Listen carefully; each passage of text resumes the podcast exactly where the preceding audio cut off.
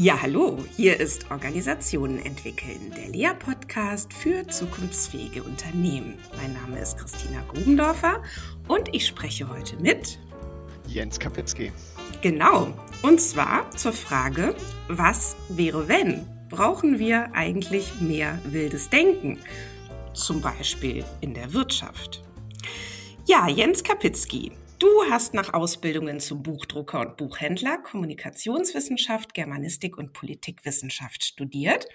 Und danach warst du 15 Jahre beim Klett Verlag im Bildungsbereich tätig und davon fünf Jahre als Geschäftsführer des österreichischen Bundesverlags in Wien. 2015 wechseltest du dann zu Metaplan als Metaplaner und leitest jetzt seit 2018 dort die Metaplan Academy. Und was ich noch gelesen habe, ist, dass Bilder und Bücher bis heute zentral für dich sind und du schreibst selber, ja, Lektüre zu Hause im Zug oder im Hotel, dafür findet sich doch immer eine Stunde. Wunderbar. Und äh, erstmal herzlich willkommen hier heute im Podcast und ich freue mich sehr, dass wir heute über dieses wilde Thema miteinander reden. Ja, hallo Christina.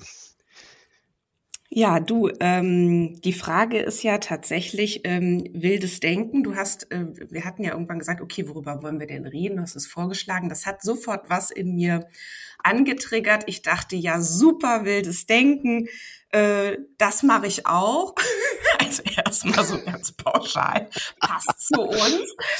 Ähm, und genau, und jetzt interessiert mich natürlich so für den Einstieg, äh, was ist denn überhaupt dein Bezug dazu, zu diesem Thema.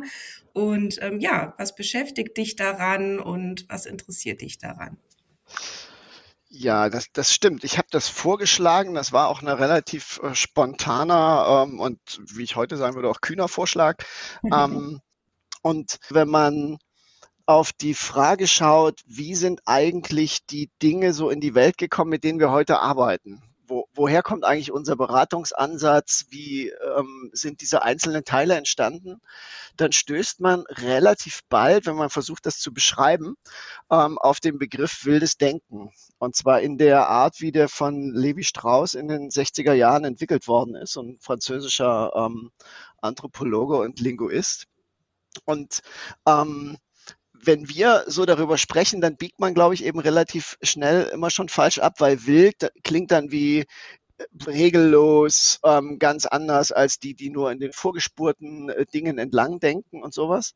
Und das ist da aber erstmal noch gar nicht gemeint, sondern gemeint ist dort nur, dass auch Levi Strauss sich andere naturnah lebende Völker ähm, angeschaut hat und geguckt hat, wie sortieren die eigentlich ihre Welt und wie sortieren die eigentlich ihr ähm, auch alltagsweltliches Handeln und ist dann auf ein paar andere Formen gekommen, wie die Wissensinhalte ähm, zusammensetzen und wie die sich die Welt erklären.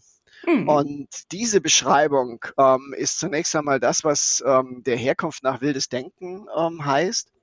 Und vielleicht kommen wir jetzt im, im Folgenden darauf, wo da die Übertragung in den Beratungsalltag liegt. Ja. Das, da ist genau, vielleicht genau, das, das, das, was man, was man mitdenken kann, dann mhm. der Begriff, der mit dem wilden Denken bei Levi Strauss unauflösbar verbunden ist, nämlich Bricolage. Genau. Und diese und Bricolage findet man, das, das zieht sich dann tatsächlich durch die Diskussion, auch da, wo, wo Levi Strauss gar nicht äh, vorkommt. Ähm, und hat dann äh, inzwischen ja auch immer wieder so eine Verbreitung gefunden in so einer Entgegensetzung äh, zwischen Bricoleur ähm, und Ingenieur. Der eine, der arbeitet mit dem, was er hat und äh, spontan die Dinge entwickelt und das äh, Ingenieursdenken als Gegensatz, ähm, das versucht, sich die Dinge so zu sortieren, wie es halt den ingenieurhaften Regeln entlang gehört. Mhm. Genau. Ja, du, lass uns doch da einfach ähm, nochmal ähm, einsteigen, so bei diesem, du sagtest ja schon, wildes Denken heißt jetzt ja nicht zügellos oder regellos oder so, aber es steht vielleicht tatsächlich so im Kontrast zu ja ähm, dem ähm, heute sehr, ja, oder sagen wir mal so einem, so einer, so einem wissenschaftlichen Denken, so einem nach Fakten, nach belegbarem, nach objektivem suchenden Denken, das auch, ähm, ja, bereit ist, eigentlich alles gleich wieder über Bord zu werfen, was man sich überlegt hat, wenn man das jetzt nicht irgendwie belegt bekommt. Ne? Also mhm. so mhm. dieses ähm, Denken, was ja hier äh, von Levi äh, Strauss äh, ja sehr favorisiert wurde, war ja auch ein äh, Dinge zusammendenken, ja, oder Dinge in mhm. die Kombination bringen, von denen man vielleicht nicht unbedingt auf den ersten Blick denkt, ähm, dass sie zusammengehören. So und das ist also zumindest das, was ähm, mich da äh, damals sehr getriggert hat. Damals, ich kann ja auch kurz meinen Bezug dazu erzählen. Ich bin ja in so einem ganz ähm, netten kleinen Club, ähm, wo wir uns viel so mit ähm, Systemtheorie äh, beschäftigen, so, so eine Denkewerkstatt, wenn man so will. Und da haben wir tatsächlich auch mal uns ähm, da mit dieser Bricolage beschäftigt. Da gab es damals hier auch ähm, eine sehr schöne Ausstellung in Berlin ähm, zur Do-it-yourself-Bewegung. Die kann man ja auch gleich noch mitnennen. Ähm, mhm. das heißt, hier diese Do-it-yourself-Bewegung ist ja auch so eine Bewegung ähm, des des Nicht-Professionellen, ne? also so, wo es darum geht, ähm, mhm. Dinge selber zu bauen, Dinge selber in die Hand zu nehmen, äh, auch Dinge, von denen man eigentlich keine Ahnung hat, um das mal so salopp zu sagen, oder für die man keine fachliche Expertise hat. So. Und ähm, das heißt, es geht äh, um politische, technische äh, Dinge, aber auch, ähm, und damit hatten wir uns damit beschäftigt, zum Beispiel mit Möbelbau. Ja, da kann man jetzt auch schon wieder noch einen Bezug setzen zu Bauhaus oder so. Aber jetzt wollen wir nicht so völlig abdriften oder ich möchte gar nicht so sehr dazu einladen, so stark abzudriften. Aber das ist zumindest so mein Bezug dazu. Und mit diesem äh, mit dieser Bricolage, ähm, das hat mir also einfach sehr gut gefallen, so als Gedanke des Improvisierens, des Einfachmachens mit aber gleichzeitig einem sehr, sehr hohen Anspruch an das Ergebnis. Naja, nicht nur an das Ergebnis. Was ich ja interessant finde, ähm, ist, dass diese Beschreibung, ähm, Bricolage ist das, was, was man ähm, äh, tut, wenn man, wenn man keine Expertise hat. Ähm, da bin ich überhaupt nicht sicher. Ich glaube, dass, dass, dass das ein, ein hohes Maß an Expertise erfordern kann. Was wir ja. nicht haben, wenn wir Bricolage betreiben, ist irgendeine Art von amtlichem Abschluss, der uns ähm, äh, dazu berechtigt, äh, den Menschen zu sagen, schau mal, hier ist mein Nachweis, ich habe das gelernt, ich kann das. Genau, das ähm, meinte ich auch, ja. So, mhm. ja? Mhm, und, ja. und das Interessante ist ja, wenn man einmal noch für einen Moment bei Levi Strauss bleibt, mhm. ähm, dieses wilde Denken ist ein relativ frühes Werk, also 62 ist das erschienen er hat sich ja dann äh, Zeit seines Wissenschaftlerlebens mit so kulturvergleichender Forschung beschäftigt. Und was dann regelmäßig auch in den Beschreibungen unter den Tisch fällt, ist am Ende ähm, konnte der Mann beim besten Willen keinen Qualitätsunterschied feststellen zwischen äh, sozusagen wildem und dem, was er traditionelles, was wir eher westliches Denken nennen würden. Mhm. Ähm, und den Punkt, finde ich, muss man erstmal sauber markieren. Wir reden nicht über gut oder weniger gut, mhm. über kompetent oder weniger kompetent, über so fachlich ähm, sauber oder improvisiert äh, von Laien, sondern wir reden einfach über zwei unterschiedliche Vorgehensweisen, die aber beide eigenständig ein Recht haben. Und den Punkt finde ich wichtig, weil man sonst ganz schnell in so ein Fahrwasser gerät, ähm, naja, diese, diese Bastler, ähm, wenn es wirklich wichtig ist, dann gehe ich dahin, wo ähm, die Leute wirklich Ahnung haben und mir das im Zweifel auch per Zertifikat nachweisen können. Und das fände ich ein Missverständnis. Ja. ja. Nee, das finde ich auch gut, dass du das jetzt nochmal so betonst. Ähm, ich finde, ähm, oder was mir persönlich sehr daran gefällt, ist eben so dieses äh, einen mutigen Zugriff machen. Ja, also das heißt, man hat irgendwelche ja. verfügbaren ähm, ja, Ressourcen, Informationen und jetzt würde wie du es jetzt gerade gesagt hast, das westliche Denken vielleicht oder das wissenschaftliche oder so, würde jetzt hingehen und sagen, ja, da müssen wir jetzt erstmal noch viel mehr Informationen sammeln. Da brauchen wir jetzt eine viel breitere Datenbasis, um dann ähm, wirklich sagen zu können, äh, was zu tun ist oder was ein Phänomen darstellen soll. Und hier bei diesem wilden Denken geht es ja wirklich darum, diesem Impuls oder man könnte auch sagen, diesem Drang erstmal zu folgen, zu sagen, welches Bild, und zwar auch vollständiges Bild, ergibt sich aus diesen verfügbaren intellektuellen Ressourcen. So. Ja. Und das finde ich großartig, ne? Also es ist irgendwie so ein Sprung äh, äh nach vorne und es ist ein mutiges ähm, so ist es. So. Ja, dem, dem würde ich zustimmen. Und äh, ne, lass uns ein konkretes Beispiel machen. Ja, gerne. Ähm, an, äh, was wir ja immer machen würden, wenn wir, wenn wir zu einem Kunden kommen, ist, dass wir zunächst einmal genau verstehen wollen, was ist hier das Problem? Das ist ähm, so schade, das manchmal ist, eben nicht im, im äh, Erstgespräch mit dem Auftraggeber erledigt, sondern man muss ja verstehen, was in der Organisation als Problem erlebt wird. Und an ganz vielen Stellen stößt man dann auf, auf Themen, die mit den Strukturen dieser Organisation zu tun haben. Und da kenne ich nichts Besseres, nichts Klareres ähm, als äh, systemtheoretische Beschreibungen von Organisationen, ähm, wo man mit Erwartungsstrukturen ähm, und mit äh, Entscheidungsprämissen arbeiten kann. Damit kriegt man ganz, ganz viele tendenziell eigentlich alle Organisationsprobleme verortet, nicht gelöst, aber man kann sie gut beschreiben damit. Mhm. Wenn man sich aber dann an bestimmten Stellen angucken will, wie sind hier zum Beispiel ähm, Machtverhältnisse, welche mikropolitischen Spiele laufen wir ab und dergleichen mehr, dann würde ich sagen, der Luhmann hat auch ganz früh über Macht geschrieben, er hat auch ein gutes Buch über Vertrauen geschrieben. Trotzdem würden wir immer hingehen und im, bei einer mikropolitischen Analyse auf andere ähm, Dinge zurückgreifen, beispielsweise auf, auf die machttheoretischen ähm, Beschreibungen von Crozier Friedberg, also französischen Soziologen der, der 50er Jahre. Und das ist, das kriegt man nicht auseinander abgeleitet. Also man kriegt nicht Crozier Friedberg in die Systemtheorie oder Systemtheorie aus der, aus der Mikropolitik erklärt, Wissenschaftlich läuft man dagegen gegen eine Wand des unsauberen Arbeitens. Praktisch funktioniert es hervorragend. Und die Praxis ist das, worum es dann da geht. Es sei denn, ich lasse dann irgendwann die Kunden zurück und mag mich an irgendeiner anderen Stelle wissenschaftlich verständigen. Dann muss ich diese Kategorienunterscheidung wieder klar haben und dann kann ich über anderes sprechen. Aber in der Praxis der Beratung spielt das keine Rolle. Mhm. Sondern dann baue ich mir das, was ich benutzen will, zusammen aus dem, was es für die konkrete Situation braucht. Genau, also ich, also das finde ich ganz äh, interessant, denn ähm, das machen wir bei Lea ganz ähnlich, denn ähm, diese verschiedenen Brillen auf und abzusetzen, das äh, finde ich ist aber auch eine Kunst. Ne? Also es ist, ähm, ne, wenn du sagst, so jetzt setze ich vielleicht mal die systemtheoretische Brille ab und setze jetzt mal die Crozier-Friedberg mikropolitische Spielebrille auf oder ne, dann setzt man wieder noch eine andere Brille auf oder ab. Das muss man ja auch erstmal äh, äh, wählen in so einem Prozess, ja.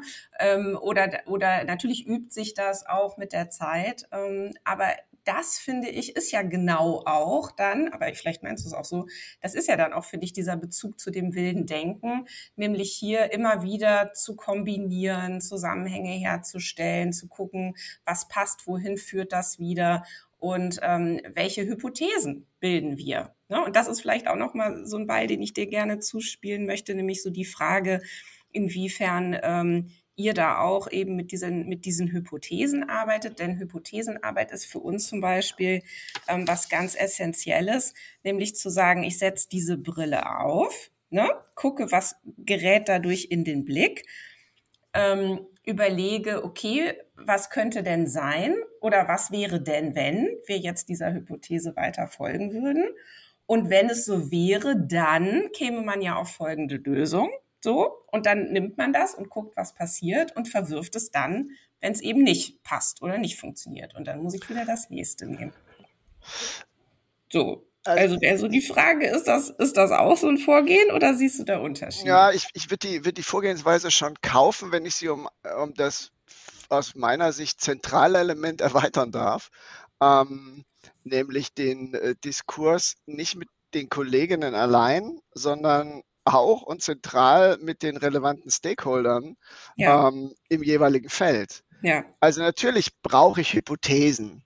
Natürlich muss und, und die Diskurse, die man führen will, die werden ja unter anderem auf der Basis von Hypothesen in Gang gebracht, weil man, weil man so eine Hypothese zur Diskussion stellen äh, kann, weil man, weil man Diskurse so anzetteln kann und sollte, dass deutlich wird, an welchen Stellen welche Positionen in der Organisation oder von, von, von äh, sozusagen für die Organisation wichtigen Stakeholdern dazu jeweils bezogen werden. Und da verprobt man die und wenn die funktionieren, dann, dann setzt da Diskurs ein, der, der sie sozusagen entfalten hilft und ähm, in das Nachdenken über Ableitungen und Konsequenzen führt oder sie funktionieren nicht. Und da ist man eben gen an genau diesem Punkt. Ähm, mhm. E, es ist fast alles wurscht, außer der Frage, ob eine Hypothese, mit der man in die, in die Arbeit hineingeht, Resonanz bei denen, deren Probleme hier besprochen werden, auslöst. Wenn ja, kann man weiterarbeiten. Wenn nein, kann man 17 oder 27 gute Theoriegründe haben, weshalb die Hypothese sauber abgeleitet war. Dann lassen wir sie besser zurück und setzen neu an. Genau. Was ich mich auch so im Vorfeld zu unserem Gespräch gefragt habe, ist, was ähm, erleben wir eigentlich so in den Organisationen und auch wenn man so schaut nochmal in den vielleicht ähm, Vorstandsbereichen ähm, oder Geschäftsleitungsbereichen.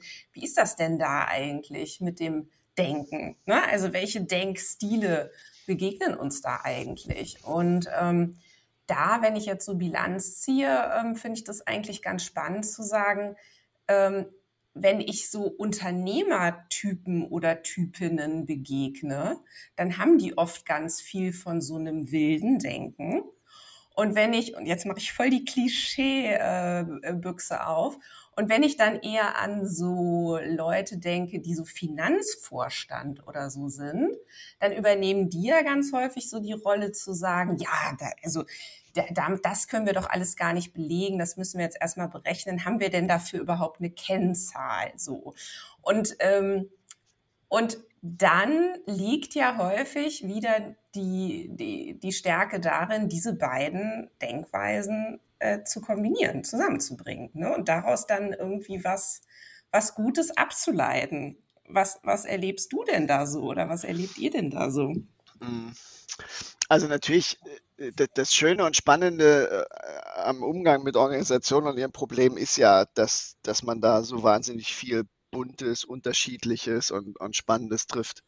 Ähm, und natürlich, äh, sozusagen, es werden, werden alle extremen äh, Punkte besetzt, vom ganz, ganz kleinschrittigen ähm, Denken entlang an, an ganz vielfältigen und engen Geländern bis hin zu, zu ganz freiem und, und wildem Assoziieren und, und ähm, all den Vorstellungen. Wobei ich zu dieser Unterscheidung von die, die, die einen äh, sozusagen das, die ganz frei und wild denken und den Finanzvorständen da würde ich eine Unterscheidung nochmal wichtig machen wollen, weil ich glaube, dass da ganz viel dranhängt. Und das ist die zwischen Unternehmerinnen und Unternehmern, so wie du das auch beschrieben hast, auf der einen und angestelltem Management auf der anderen Seite. Mhm, mh.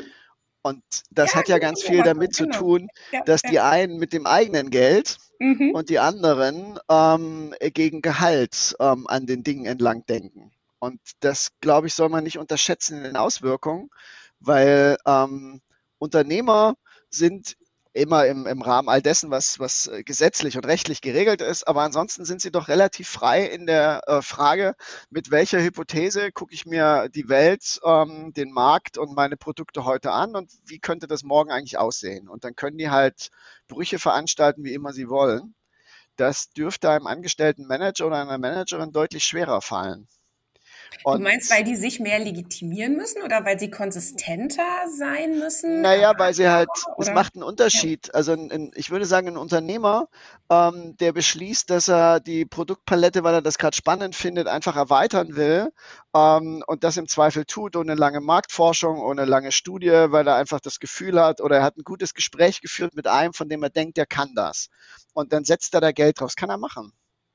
Ähm, aber ein Manager, der im Zweifel erst recht in einem, einem Konzern am Ende darauf schauen muss, dass äh, die, die ähm, Werte des Unternehmens stimmen, dass äh, sozusagen irgendeine Korrespondenz zwischen Planzahlen, Vorgaben und dem, was tatsächlich passiert, besteht, der wird doch nicht an der, an der Schönheit seiner Ideen gemessen, sondern an der Nähe zwischen äh, Plan und Ist. Und mhm. da will ich sagen, das ist eher eine Strukturfrage als eine Persönlichkeitsfrage. Da sind wir wieder bei diesem, diesem ja. Denken, das entweder darauf schaut, dass man, man, wir haben halt nicht so viel unternehmerisch denkende Typen. Ähm, das hört man ja mitunter. Mhm. Ja, wir brauchen mehr Unternehmertum im Denken unserer mhm. Mitarbeitenden. Mhm. Und die Antwort darauf könnte ja dann immer wieder sein, dann schafft doch sozusagen Strukturen, in denen die auch mehr Entscheidungsspielräume kriegen und messe sie nicht an der Frage, ähm, ob sie auch präzise die, den Zahlenwert äh, als Vorgabe ähm, mhm. erreicht haben. Ja. Und da glaube ich, also die, diese Voraussetzungen ähm, braucht man schon mal, sonst wird es mit dem wilden Denken ein Betriebsunfall. Ja. Und äh, also das, das scheint mir schon mal äh, zwingend. Mhm. Und dann finde ich, ist ja noch ein zweites, was man auch auseinanderhalten muss. Auch das, es gibt ganz, das ganz wilde Denken, das ist jetzt so, sozusagen aus der, aus der Hüfte erfunden, ähm, das vergleichsweise regellos sich treiben lässt von, von Eingebungen und, und Improvisationen des Tages. Ähm, und dann gibt es ja auch ein wildes Denken, das aber hochsystematisch sein kann. Also de, der Punkt ist ja auch, dass man, dass sich das nicht erschöpft darin, dass man heute etwas tut, was man noch nie getan hat oder was denkt, was man bisher noch nie gedacht hat, sondern dass man auch für wildes Denken ähm, Regeln finden und Vorgehensweisen beschreiben kann. Also ähm, ja. wenn man mal bei, bei, bei Strategiefragen ist, ähm, nach wie vor ist die Welt der Organisationen voll mit, mit Menschen, die, die die Strategie eines Unternehmens für das Ergebnis ähm, des sauberen Anwendens von, von vorher beschriebenen und ausdifferenzierten Tools und Methoden halten vermutlich ist doch eine Strategie eher das Ergebnis mikropolitischer Auseinandersetzungen, weil Stakeholder in der Organisation was wollen, andere auch was wollen, aber blöderweise nicht dasselbe, sondern ganz was anderes und das muss man verhandeln. Und am Ende mhm. äh, bilden sich Muster und kann man beschreiben, da ist für uns vorne, da wollen wir hin. Wenn man aber dann mit Menschen darüber spricht, wie dann so Strategiearbeit laufen kann, dann kommt man ja nicht ohne diese Tools aus sondern dann muss man sich halt jeweils fragen, welche Funktion können diese Tools in so einem Strategieerarbeitungsprozess eigentlich übernehmen. Und dabei ist mir jetzt nochmal in, in der Vorbereitung auf, auf heute, als ich nochmal so ein bisschen links und rechts gelesen habe, durch den Kopf gegangen, dass wir da seit Jahren ein Strategietool oder eine Vorgehensweise beschreiben, ähm, als so eine Art Anti-Tool, die ganz viel mit, mit diesem wilden Denken und Bricolage zu tun hat. Und das ist Effectuation. Mhm. Und Effectuation ist ja gerade der Idee nach beschrieben worden als die quasi Begründerin diese, dieser Denkweise, ähm, Sarah Saraswati, ähm, sich die Frage gestellt hat, wie denken eigentlich Unternehmerinnen und Unternehmer? Und da ist ja gerade dieses. Mhm, genau, ich, da passt es auch. Ja. Ne, mhm. Ich orientiere mich darüber, was ich habe, wen und was ich kenne und was ich mir gegebenenfalls auch als Verlust leisten kann und dann mache ich mal einen Schritt. Und dann gucke ich wieder, wohin mich das jetzt bringt, ob da neue Optionen entstehen, ob da neue Möglichkeiten entstehen. Und den Dingen, die sich da bewährend zu, zu scheinen, denen gehe ich weiter nach. Und wenn man, wenn man dann sozusagen Spaß daran hat, würde man solche Art von Vorgehensweisen nehmen können ähm, und sie gar nicht so kompliziert, glaube ich, auch in so Kategorien von Bricolage und wildem Denken beschreiben können ich glaube, die, die grundsätzliche Vorgehensweise dahinter hat große Verwandtschaft und Ähnlichkeit. Mhm. Aber würdest du denn tatsächlich sagen, wir brauchen äh, mehr wildes Denken in den Unternehmen? Also gerade auch wenn wir jetzt nochmal den, den Zusammenhang herstellen zu gesellschaftlichen Auswirkungen. Ähm, ja, die politische Lage will man im Moment in dem Zusammenhang kaum berühren. Aber würdest du sagen, ähm, also ist das eine Art Plädoyer wir brauchen da mehr wildes Denken? Oder sagst du, nee, Vorsicht, äh, wie ist das also, deine Bewertung? Naja, also die, die, die Schlenker in die, in die Großzusammenhänge des, des gesellschaftlichen Lebens und der Weltgesellschaft, die würde ich mir in, in diesen Tagen sowieso verkneifen. Aber mit Blick auf Organisationen, auf Unternehmen, aber auch Verwaltungen, Verbände, Stiftungen und dergleichen, da würde ich sagen, wenn ich es versuche genau zu beschreiben, dann finde ich wichtig, den Punkt zu markieren, dass ich gar nicht davon ausgehe, dass es mehr wildes Denken brauchte, weil es da noch gar kein wildes Denken gibt oder nicht in ausreichendem Maße gibt. Ich glaube, das ist da, das gibt es. Die interessante Frage dahinter ist ja, und wo ist der Raum, dass das auch sichtbar werden kann? Wo kann das raus aus dem, aus den informalen Zusammenhängen ähm, des sozusagen des Unterlebens der Organisation, wo es immer schon andere Ideen gibt, wo es immer schon Innovationen gibt, wo es immer schon ähm, Sachen gibt, die anders erledigt werden, als das meinetwegen im Regelwerk stehen mag.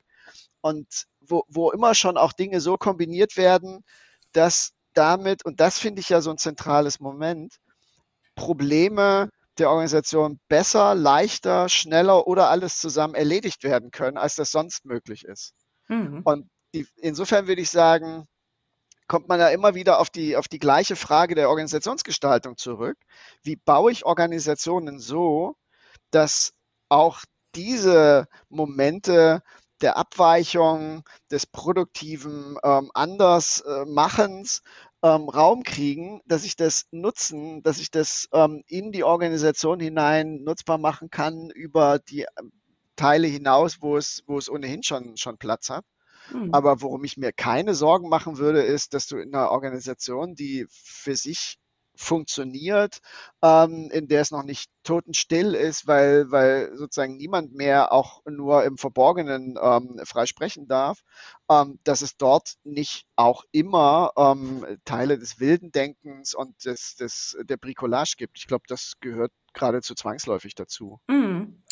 Ja, also ich bin, bin da so ein bisschen, ähm, wie soll ich sagen, äh, gehemmter in meiner ähm, Euphorie, dass das immer so, so gut alles so geht. Ich bin ähm, manchmal fast ein bisschen enttäuscht wenn darüber. Ich, wenn ich das sagen darf, ja. wenn, also ich habe nichts dagegen, wenn ich euphorisch klinge, weil mich die Themen der Organisation interessieren. Ja. Aber ich bin nicht euphorisch, dass das überall schon Platz genug nee, hat. Ich nee. sage nur, ich glaube, dass das an ganz, ganz vielen Stellen da ist, aber mhm. der Zustand der Organisationen, der Unternehmen als solcher, der, der ist jetzt nicht zwingend Grund zu Euphorie. Nee. Aber was ich, was ich wichtig daran finde, ist eben zu markieren, wie leicht es wäre, Dinge zu heben ohne ja. Äh, mhm. sozusagen riesige äh, Vorleistungen erbringen zu müssen der, der Sorte, was, was, wie, wie können wir mal dafür sorgen, dass unsere Leute hier anfangen, frei zu denken? Das tun die sowieso. Die Frage ist, wie, wie höre ich mal auf, ihnen dabei im Weg zu stehen und es ihnen genau. schwer zu machen? Ja, oder ihnen eben nicht dabei zuzuhören. Ne? Und ähm, also manchmal könnte man ja den Eindruck gewinnen, dass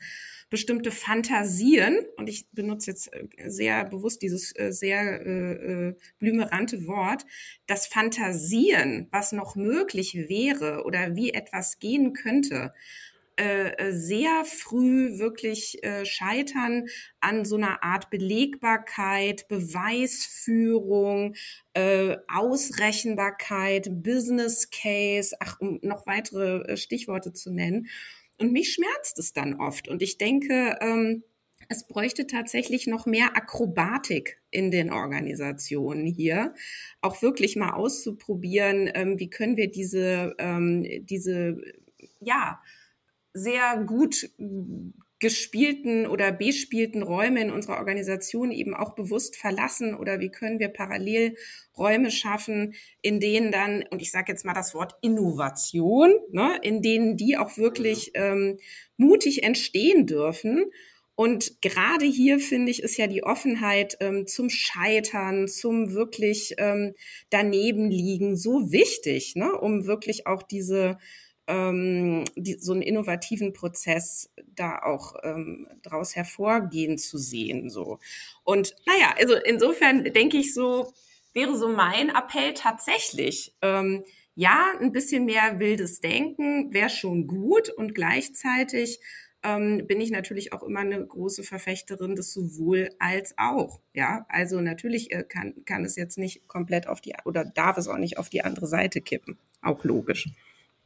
Ja, also ich würde ja sagen, ganz viel von dem, was man, was man im, im Diskurs äh, rings um, um Agilität oder Postbürokratie und, und so weiter sieht, das hat da ja Korrespondenzen zu. Also das ist, dass es an vielen mhm. Stellen Verkantungen, Verkrustungen äh, in Organisationen gibt, die nicht beweglich genug machen und die zu wenig Raum dafür eröffnen, dass man Dinge auch nochmal ganz anders äh, ansehen, verstehen und beschreiben kann. Ähm, dafür gibt es ja offensichtlich ein Empfinden. Dieser Schmerz wird ja, wird ja bearbeitet, indem man nach, nach Dingen ruft, wo man dann wieder trefflich darüber streiten kann, ob das schon allein die Lösung ist.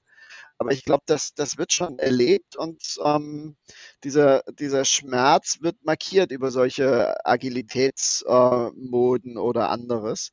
Ähm, insofern würde ich immer sagen, mehr Raum für wildes Denken. Wenn der Raum da mhm. ist, würde ich mir sofort aufhören, Sorgen zu machen, dass es, dass es Akteurinnen geben wird, die das besetzen mit, mit ähm, Dingen, äh, die sie, die sie nutzen und mit, mit Gedanken, die, die man dann ruhig auch als, als Bricolage oder wildes Denken beschreiben könnte.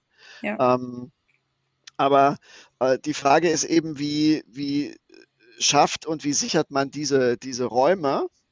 Ähm, und wie geht man damit um, dass man einerseits die Effekte von, von Agilität und, und dergleichen will und gleichzeitig ähm, sich dann davor fürchtet, weil man dann damit auch Kontrolle, Steuerbarkeit und so weiter ähm, ja auch in Teilen jedenfalls abgibt. Und das erleben wir ja, was, was dann passiert. Dann lagert man es aus in eigene Einheiten, wundert sich dann, dass die keine kein, Wirkung auf die Gesamtorganisation entfalten und so weiter. Also da mhm. sind die Geschichten ähm, eher ganz lang. Ja. Und weil du das Stichwort Innovation genannt hast, ähm, und im Zusammenhang mit Innovation äh, kommt Bricolage auch immer wieder mal so am, als, als Randbemerkung vor, ähm, meist so in einem Atemzug, mit, entweder mit Lean äh, Management oder mit, mit Design Thinking und, und all diesen äh, modischeren Methoden. mhm. ähm, aber was ich eben im Zusammenhang mit Innovation auch wieder sagen will, ist, das Problem ist nicht, dass zu wenig wild gedacht wird, dass zu wenig Ideen da sind, sondern das fängt schon damit an, dass Innovation ähm, zu wenig verstanden wird als ein, ein Gesamtprozess von sozialem Wandel ähm, und dass man mit einer ganz merkwürdigen Fixierung immer nur auf den einen, den ersten Teil, nämlich der Variation schaut, da wo Dinge anders gedacht, gemacht und vorgeschlagen werden mhm. und man sich so irritierend selten systematisch darum kümmert, wie man daraus ähm, anschließend auch etwas macht, was die neue Regel in einer Organisation äh, werden kann. Mhm. Und mein Eindruck ist, dass auch da die Dinge nicht daran scheitern, dass es zu wenig Ideen, zu wenig wild Gedachtes gibt, sondern zu wenig Verständnis und zu wenig äh, Energie, ähm, die darauf verwendet wird, diese ähm, Dinge dann durch die Organisation zu bringen, weil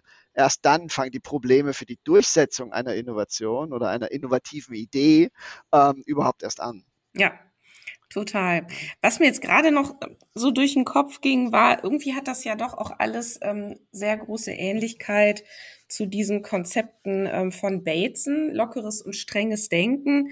Ähm, also irgendwie so diese, also vielleicht ganz kurz, sonst könnten wir jetzt wieder einen neuen mhm. Podcast anfangen. und dann nehmen wir als nächstes Kahnemann und fragen uns, was hat Kahnemann mit Levi Strauss und seinem wilden Denken zu tun? Und so ja, geht ja, es genau. dann immer weiter. So geht es immer weiter. Nein, aber nur ganz kurz, weil ich es jetzt äh, zitiert habe.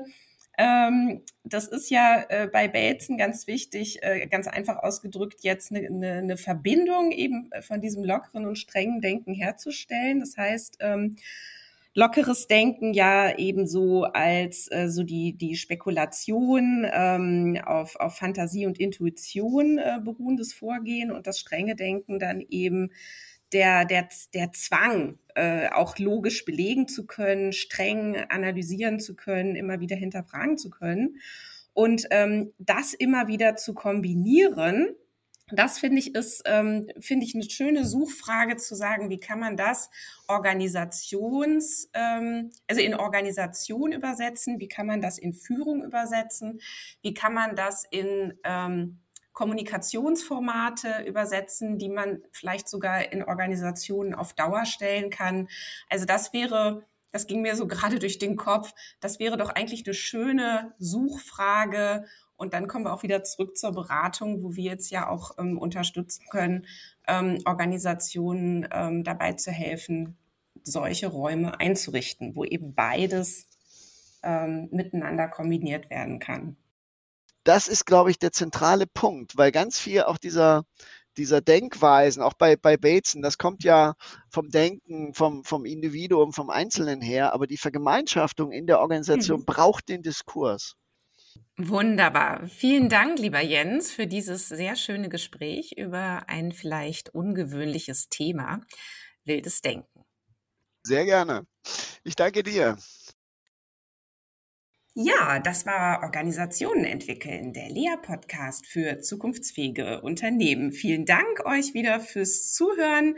Seid auch beim nächsten Mal gerne wieder mit dabei. Weitere Hinweise wie immer in den Show Notes oder natürlich auch auf unserer Lea-Website unter www.becomebetter.org. Tschüss und bis bald.